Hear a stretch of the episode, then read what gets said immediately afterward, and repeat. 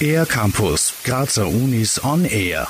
Die Science, Technology and Society Unit der TU Graz beschäftigt sich mit den Auswirkungen des technischen Fortschritts auf die Gesellschaft. Günter Getzinger, der wissenschaftliche Leiter der Arbeitsgruppe, über sein Aufgabengebiet. Also unser Themenbereich sind Technologien, spezifische, spezielle Technologien, die zumeist an der TU Graz, aber zum Teil auch an der Karl-Franzens-Universität vertreten sind, die beforscht werden, die vorangetrieben werden. Unsere Aufgabe ist es, uns Gedanken beispielsweise über die Folgen zu machen, also Technikfolgenabschätzung zu machen. Womit sich das Team konkret befasst, erklärt Günter Getzinger so. Das ist ein Projekt in dem Bereich, in dem wir seit vielen, vielen Jahren tätig sind, nämlich Gentechnologie. Unsere Aufgabe ist es immer wieder in diesem europäischen Projekt zu schauen, welche Konsequenzen, welche Folgen hat diese, äh, haben diese neuartigen Pflanzen? Gibt es da Probleme mit der Auskreuzung? Gibt es da Probleme mit äh, Folgen von den Produkten, die daraus entstehen? Also Gentechnik ist ein klassischer Schwerpunkt in unserer Gruppe. Wer an technische Innovationen denkt, ist schnell bei selbstfahrenden Autos, die aktuell bereits getestet werden.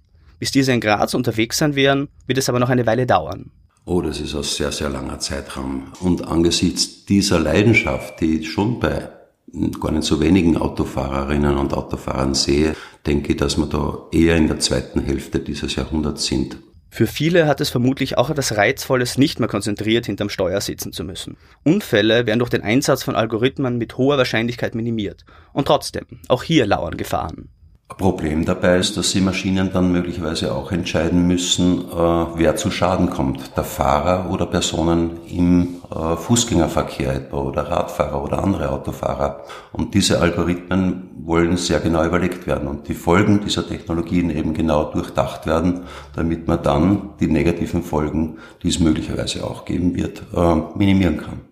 Wem das Thema besonders am Herzen liegt, der findet im Rahmen der Science, Technology and Society Konferenz am 6. und 7. Mai mit Sicherheit wertvolle Informationen. Das von Günter Getzinger indizierte Event findet im Grazer Hotel Weizer statt. Für den ER-Campus der Grazer Universitäten Roland Groß. Mehr über die Grazer Universitäten auf ercampus-graz.at